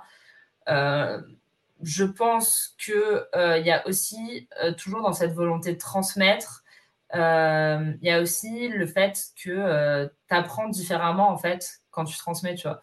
Donc, euh, que ce soit, comme tu disais, hein, finalement, oui, c'est un peu ça, que ce soit euh, par euh, mes interventions auprès des élèves d'Alira, que ce soit lorsque je rédige du, du, texte, bah, finalement, en transmettant, j'interprète, je, je, comprends et je, vois la chose différemment. Quoi. Et ça, c'est aussi, ce, je pense, cette motivation qui me fait dire qu'il y a des sujets, par exemple, bah, c'est un bon exemple, il y a des sujets, par exemple, où je, je digue, je, lis du contenu, je lis du contenu, et je me dis, vas-y, maintenant, je vais me challenger et je vais en faire euh, un texte.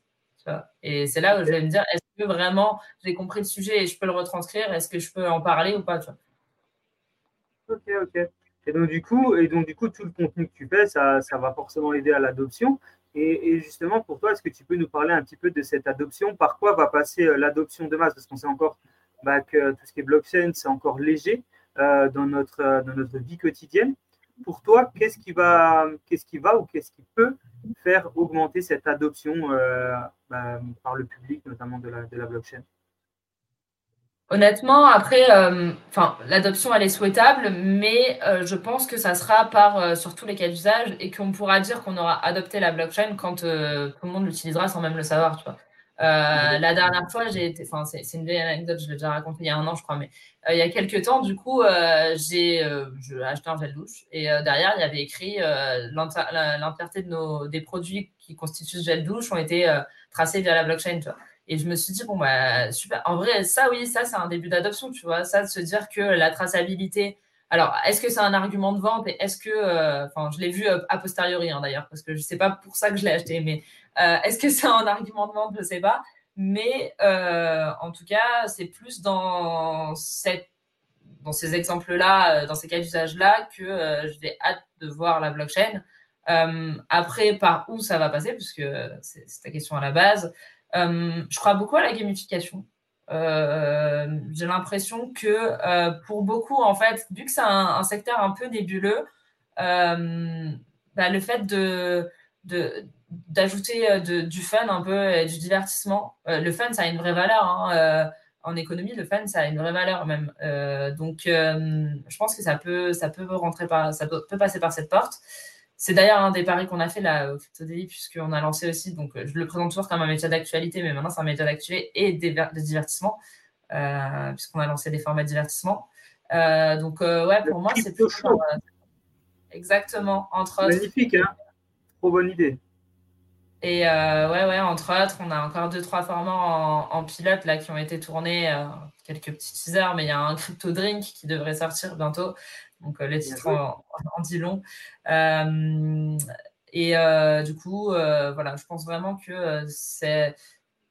Je pense que dans la blockchain, on a parfois trop intellectualisé les choses. Et ce qui a fait que, ce qui a fait que pour des, des nouveaux entrants, il y avait des barrières à l'entrée et euh, ils étaient presque réticents même de se mettre dans un peu ce microcosme où euh, euh, tu as l'impression qu'il n'y a que des érudits qui pouvaient comprendre.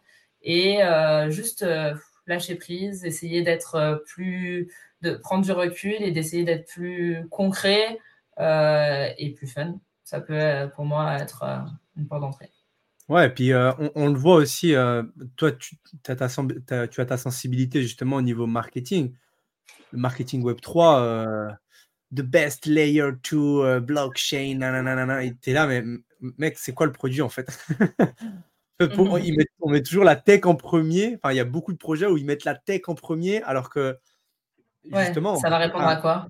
ah, ça répondra à quoi? C'est ça en fait. Non, nous, euh, nous ce qu'on veut savoir, c'est OK, qu'est-ce qu'elle qu'est-ce qu'il fait en fait? Qu'est-ce qu'elle fait Qu'est-ce qu'elle fait ta, ta boîte Quel est le problème auquel tu réponds, etc.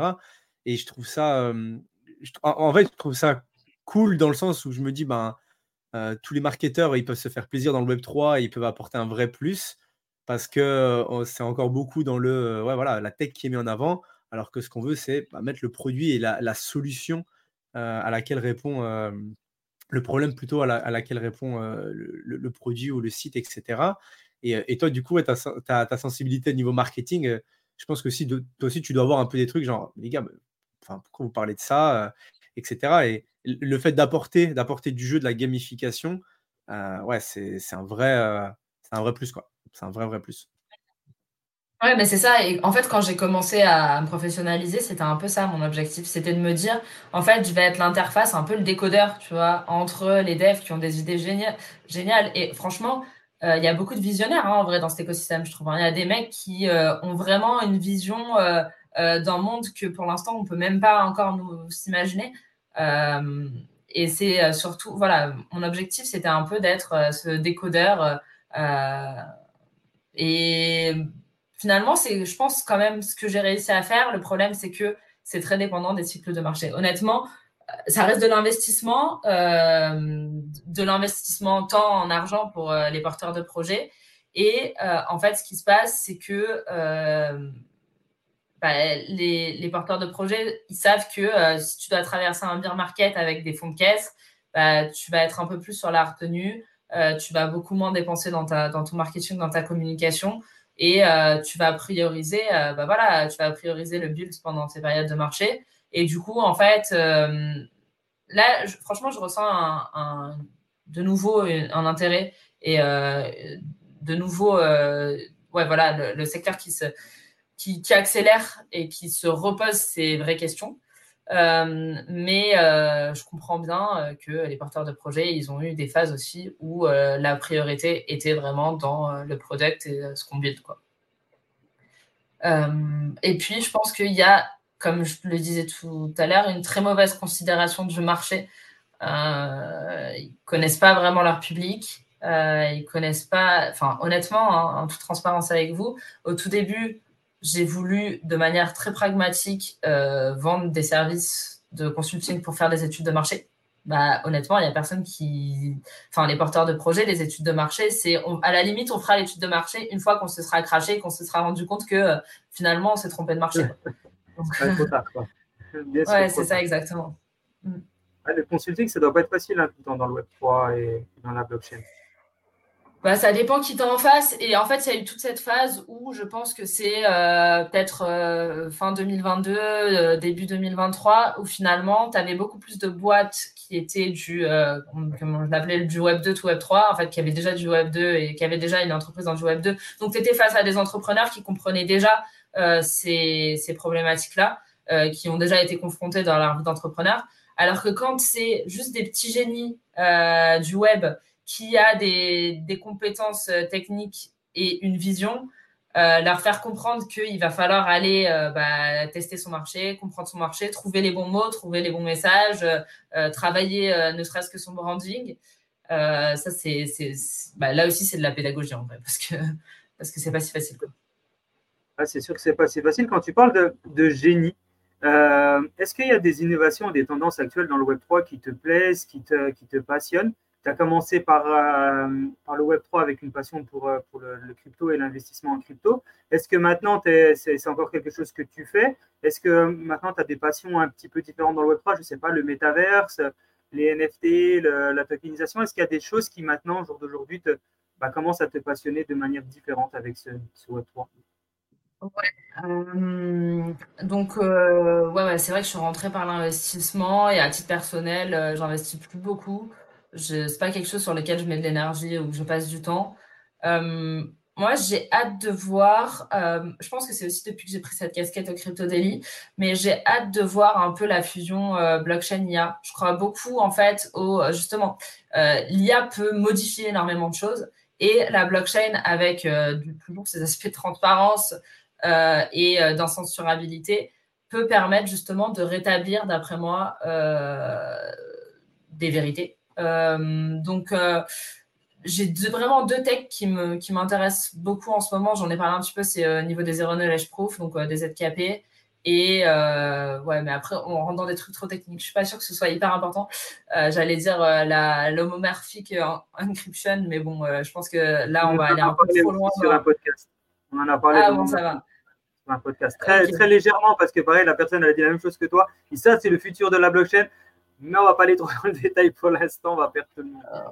Je pense, ouais, tu vois, c'est ce que c'est ce que je disais tout à l'heure. Je pense qu'il faut pas trop intellectualiser, trop compliquer les choses. Donc, au niveau tech, moi, c'est vraiment deux sujets sur lesquels je suis, je suis vraiment bullish. Et euh, après, euh, je pense que la tokenisation a sa place à jouer, mais pour l'instant, on le fait pas très bien encore. Euh, les modèles économiques autour de la tokenisation, ils sont très mal abordés. c'est un sujet que je travaille en ce moment justement avec. Bon, ça fait deux fois que j'en parle. Alors, je vais le citer, mais Thomas de Supra Futura euh, qui a un tokenomics vraiment hors pair. Euh, et du coup, euh, c'est un vrai constat. Hein. c'est tu prends une je vais prendre la tokenisation immobilière parce que c'est un, vrai sujet. Tu prends un bien immobilier qui fait 100 000 euros, que tu le vendes 100 000 euros, que tu le vendes 10 fois 10 000, euh, bah, tu n'as pas de revenus complémentaires. En fait. Enfin, je veux dire, tu vas augmenter la liquidité de ton marché, tu vas augmenter le, l'accessibilité. Mais par contre, pour le projet en lui-même, bah, je veux dire, tu n'as pas, pas de revenus économiques issus de, ces modèles-là. Et je pense qu'il y a des modèles très intéressants, des modèles économiques à, travailler. Euh, et voilà. Pour la tokenisation de l'immobilier, tu as, tu as 100% raison. Effectivement, le fait de tokeniser, ça n'apporte pas forcément plus de valeur au produit, à part le fait qu'il a plus de liquidité.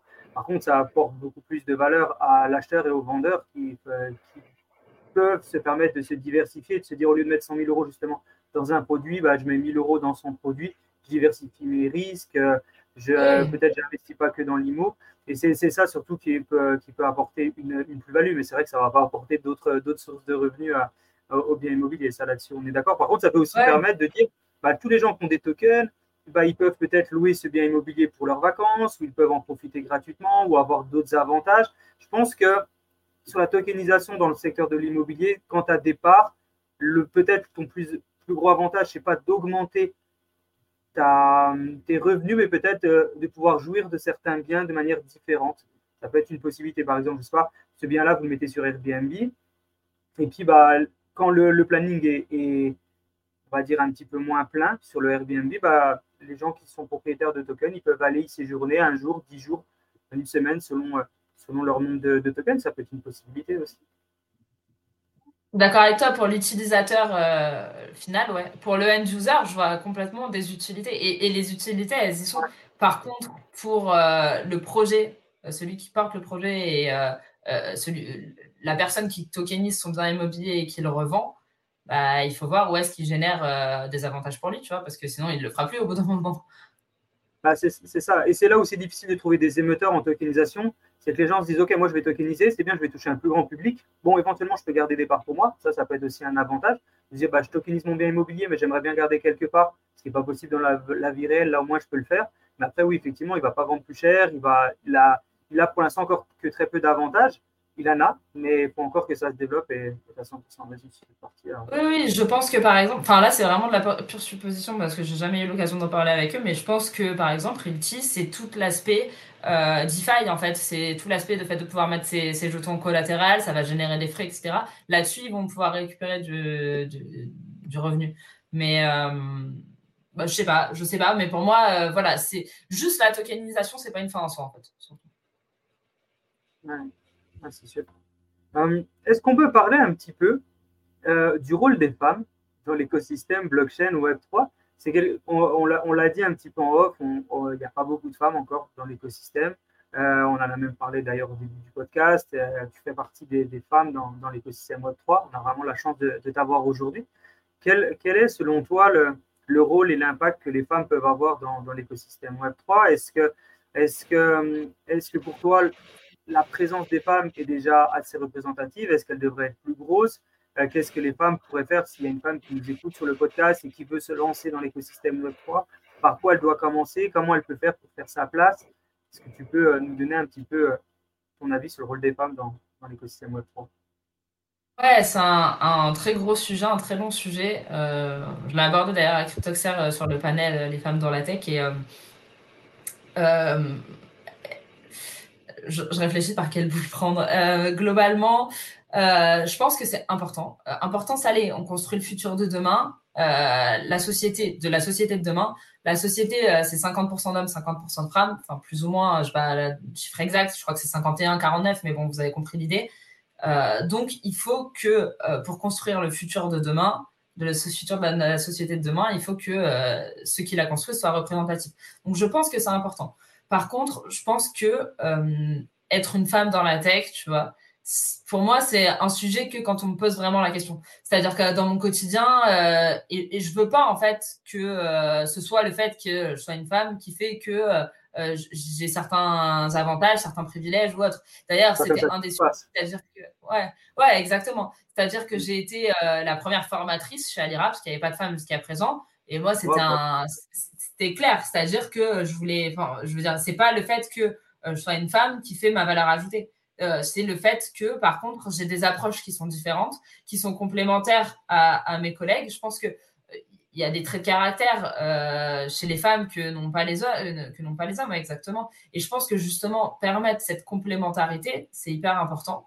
Euh, mais euh, après, euh, voilà, je me sens pas dans la tech que quand on me pose la question, parce que sinon, euh, à mon quotidien, ça, ça ne doit rien changer en fait. Ouais, non, mais c'est sûr, on ne peut pas dire, oh, ok, bon, bah, Laura, elle est rentrée chez. chez Laura, elle n'est pas rentrée chez, dans cette école formatrice parce que c'était une femme et qu'on avait besoin de femmes. Non, tu es rentrée parce que tu avais, avais, un niveau et que tu apportais de la valeur. Et c'est vraiment ça qu'il faut, qu'il faut mettre en avant. Euh, et, je pense aussi, et, on en a parlé euh, pendant le podcast, mais il ne faut pas que les femmes aient peur de dire, OK, c'est un environnement tech. Euh, pour l'instant, il n'y a pas assez de femmes dans, cet environnement, donc je vais faire un peu tâche. Non, ce n'est pas le cas, au contraire. C'est un, environnement propice aux femmes. Il y a de plus en plus de femmes qui font ça. Ouais, et en plus, si je peux ajouter aussi, là, on, reçoit bah, du coup justement dans le podcast de plus en plus de femmes et, et, vu le calibre, le calibre qu'elles ont pour les gens qui ont déjà vu nos anciens épisodes et ceux qui vont, qui vont sortir, vous allez voir que les, les, femmes font du, très très bon travail, de l'excellent travail.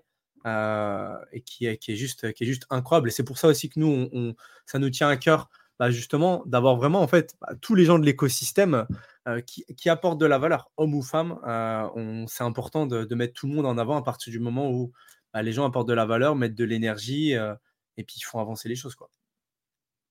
C'est ça exactement. on en revient à ce qu'on disait au début. Hein. c'est vraiment ça. C'est il faut il faut juste être passionné et faire les choses parce qu'on en a envie. Là où je te rejoins, Jean, sur ce que tu disais, c'est que par contre, de mon expérience et de ce que j'ai pu constater, les femmes ont quand même beaucoup. Alors, je sais pas si c'est beaucoup plus, mais euh, c'est plus expressif, le syndrome de l'imposteur, en fait. Et du coup, elles osent beaucoup moins s'exprimer euh, et beaucoup moins prendre la parole. Et comme je le disais, moi, c'est entre autres euh, Alira et maintenant aussi beaucoup Benjamin. je pense qu'il y a un an, vous m'auriez dit prendre la parole comme ça et parler de moi pendant une heure. Je suis pas sûre que je l'aurais fait. donc, je. Ouais, clairement, j'encourage les femmes à le faire parce que c'est hyper, finalement, c'est hyper gratifiant parce qu'on sent que ce qu'on a fait, ça a de l'importance pour euh, notre auditoire. Peu importe l'échelle de l'auditoire après, hein. ça c'est pas, c'est vraiment pas le plus important. Hein. C'est ce que je dis aujourd'hui, ça peut même euh, permettre à une seule personne de se révéler, bah tant mieux en fait. Euh, et et c'est vrai que beaucoup peuvent se cacher derrière le pseudo anonymat, enfin l'anonymat, puisqu'il y a beaucoup de personnes qui sont pas docs dans la blockchain. Moi, je pense que c'est important de l'incarner en fait. Il n'y a pas un moment où je me suis dit euh, est-ce que euh, je vais le faire à visage découvert? Est-ce que je vais parler à visage découvert avec mon prénom ou pas? Euh, Au final, je pense qu'il faut incarner ce qu'on est. Il faut juste le faire avec bienveillance, avec passion et être intègre. Et, voilà. Et, je pense que tu as là-dessus parce que, à mon, à avis, c'est même pas que le Web 3 sur lequel peut-être les femmes pourraient avoir ce syndrome de l'imposteur. Je pense que c'est dans le monde de l'entrepreneuriat. de manière globale où parfois, bah, euh, voilà, à l'époque, euh, souvent les entrepreneurs, c'était souvent des hommes euh, et, peut-être pas assez de femmes. Et là, c'est vraiment quelque chose qui est en train de changer. Les femmes ont une façon d'aborder les choses, un point de vue qui est très, très intéressant. Souvent aussi une façon d'expliquer les choses qui est aussi très intéressante, c'est-à-dire qu'elles prennent plus le temps. Souvent, elles ont plus de patience. elles ont une facilité d'aborder le sujet un petit peu comme un instinct maternel en, expliquant peut-être un peu plus en profondeur et avec des mots simples. Souvent, les hommes entre eux, bah, c'est un peu euh, à celui qui utilise le plus de mots techniques dans la même phrase. Et, euh, donc, du coup, ce n'est pas forcément ce qui, est, ce le plus pratique pour, euh, comprendre. Je pense vraiment que l'importance, l'importance et le rôle des femmes, c'est vraiment d'apporter cet équilibre au niveau de l'appréhension, de la formation et de l'éducation dans, dans, les, dans, dans, les différents écosystèmes. Il faut vraiment qu'il y ait de plus en plus de femmes qui se jettent et qui se disent, OK, bah, j'ai un rôle à jouer, je peux faire des choses, je peux apporter de la valeur. Et bien au contraire, on a besoin de moi pour que j'apporte de la valeur parce qu'on a besoin d'une vision qui est un petit peu différente. Et, et c'est ça qui est, important. Quand, quand on parle d'éducation, de, d'information et tout, quel, quel rôle, enfin, pardon, pas quel rôle, mais quel, quel sujet pour toi est, important et quel conseil tu, tu donnerais aux nouveaux entrants bah, de l'écosystème tu leur donnerais quoi comme conseil à, ceux qui veulent bah, commencer dans le Web 3, se lancer, qui des activités, qui une petite idée, mais pas une idée que pour eux-mêmes, une idée pour les gens Qu'est-ce que tu leur conseillerais? C'est déjà de se former, c'est de s'éduquer? Par, quoi, ils devraient commencer? Ouais. Je pense qu'il y a toujours la théorie et la pratique. Euh, je leur conseillerais vraiment d'être à l'écoute, euh, de prendre les informations. Euh, enfin, déjà, tout le monde est accessible, donc de ne pas hésiter à aller euh, demander euh, de l'aide ou, et, contacter les personnes qui leur semblent les plus pertinentes sur un sujet ou un autre, et de se servir en fait des erreurs des personnes qui sont passées par là avant, avant, lui, parce que après, voilà, ça c'est la théorie en fait. C'est justement essayer de s'entraider d'essayer d'éviter de, reproduire les erreurs des autres parce qu'on peut se servir de, de ce qu'ils ont, de ce qu'ils ont vécu dans le passé. Et dans la pratique, ce que j'ai remarqué, c'est quand même les gens apprennent beaucoup quand, enfin, beaucoup mieux quand euh, eux se plantent et qu'ils vont quand même aller jusqu'au bout en mode, euh, mais pour moi, ça peut être différent. Et au final, euh, ils vont, ils vont se casser les dents. je pense que apprendre par la pratique, c'est hyper important aussi. parce que tant que ça reste de la théorie, tant que ça reste de la théorie, finalement, c'est pas, c'est pas concret, je pense, pour la plupart des gens. Euh, mais euh, globalement, c'est surtout ça, c'est surtout s'ouvrir aux autres, profiter de tous les moments d'échange, euh, que ce soit des, événements physiques, virtuels, des, des, groupes, des communautés, etc., pour aller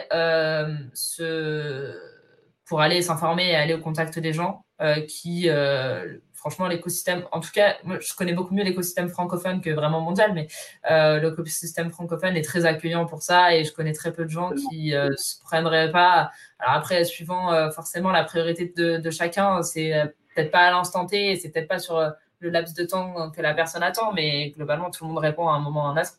Et j'ai perdu le fil de ce que je voulais dire, mais je pense que euh, il faut pas, ouais, voilà, pas hésiter à contacter les gens, pas hésiter à passer à l'action, à tester. Euh, c'est pas mal. Et tout simplement aussi euh, suivre, s'abonner, regarder les news qu'il y a sur euh, Token Talker, c'est le Crypto Daily. Je pense que c'est aussi très important pour s'éduquer, commencer à, se former. Je pense que c'est ça qui est le, le, mot, le mot qui te, qui te manquait. Je pense effectivement il y a tellement de valeur sur Crypto Daily qu'il faut, faut absolument suivre, s'abonner, regarder en permanence toutes les news qui sont, euh, qui sont proposées, que ce soit par toi, Laura, par Benjamin. Et euh, vous, êtes, vous êtes combien dans l'équipe euh, Le Crypto Daily? Vous êtes, vous êtes plusieurs?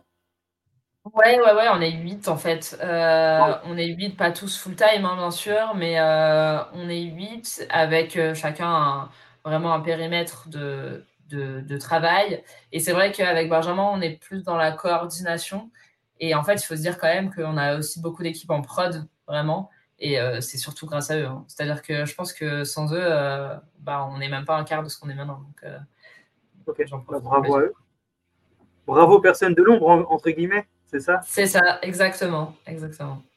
Ah, bravo à eux et merci parce qu'effectivement, c'est grâce à eux que Crypto est, aujourd'hui un, des médias francophones les plus populaires et les plus, les plus intéressants. Donc, bravo à tout le monde pour le travail et aussi bravo à toi et, et à Benjamin pour la vision.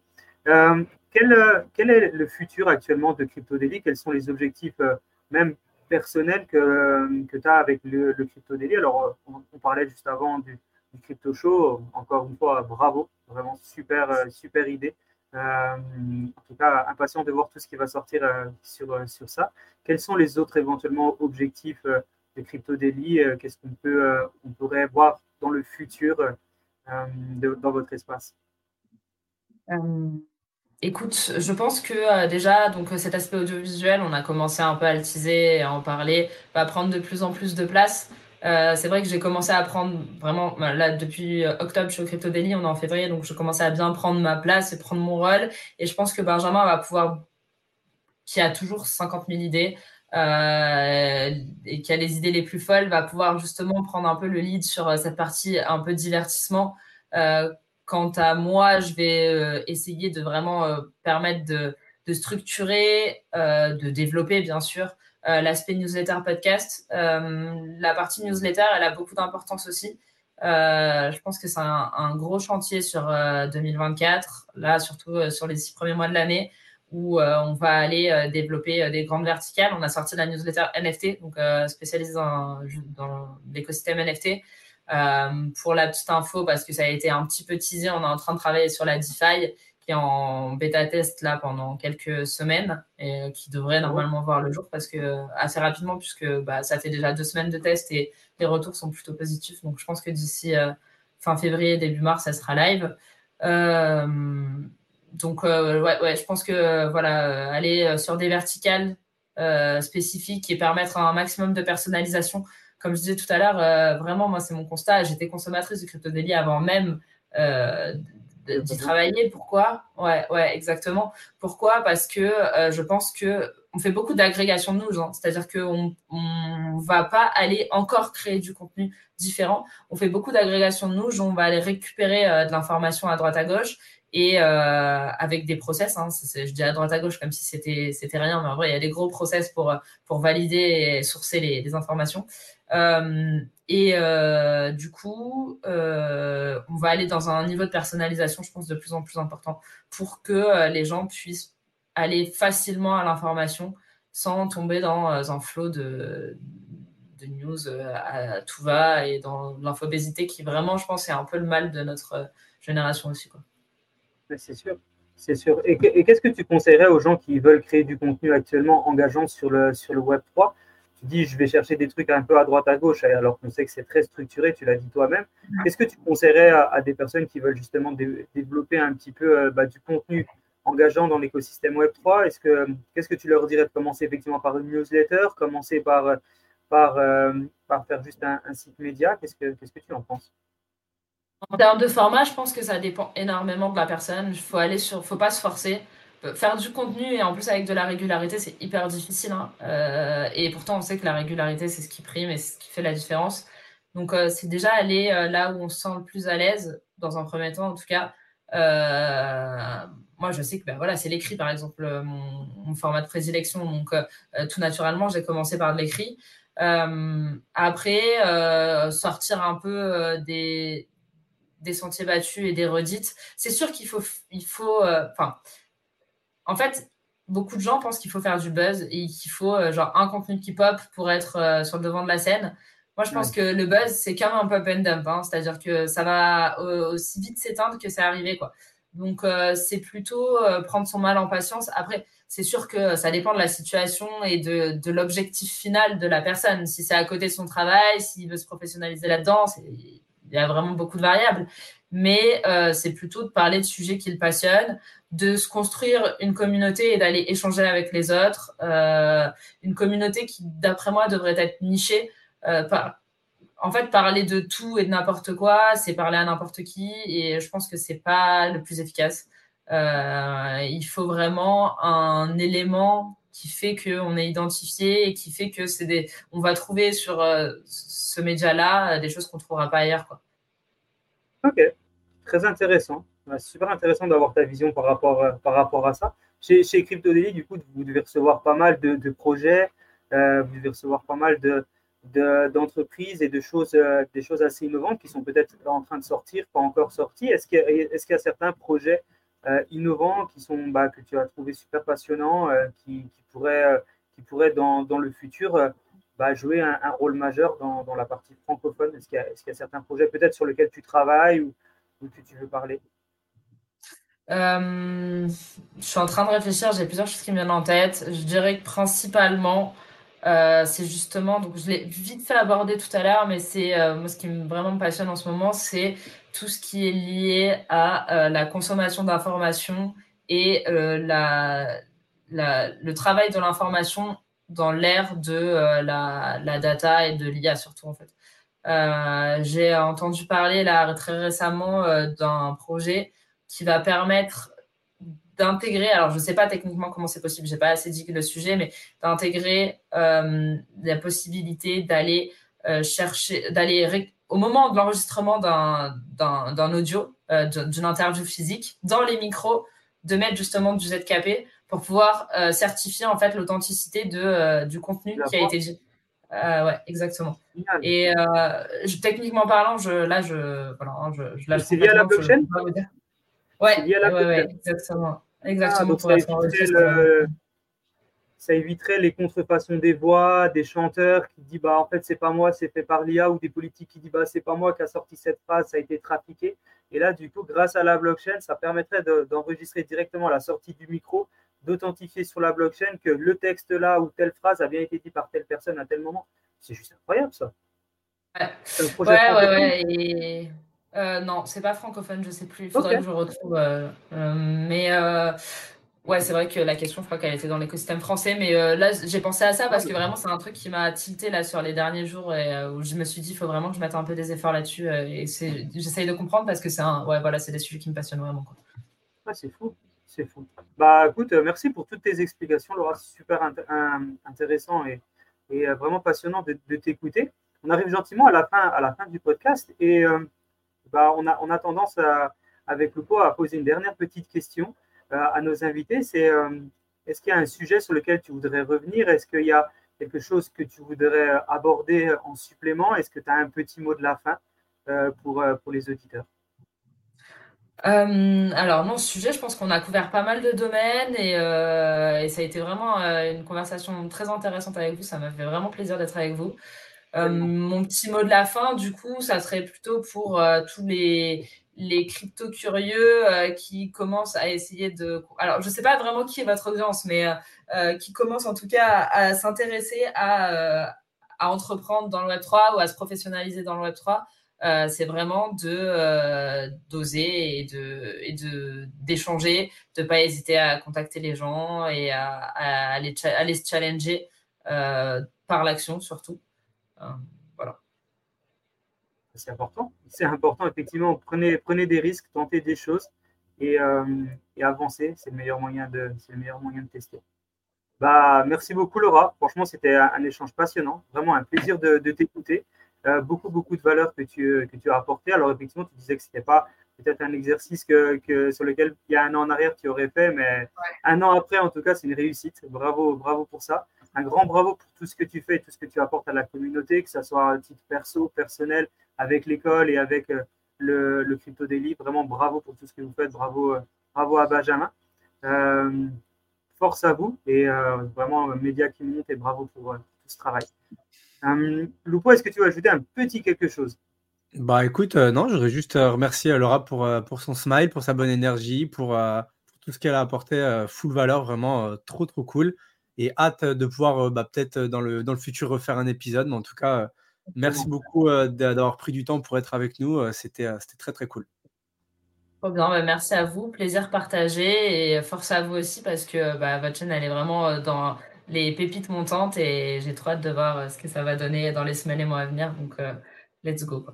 Trop cool. Merci beaucoup, Laura. À bientôt. Merci à vous. Salut. Ciao, ciao.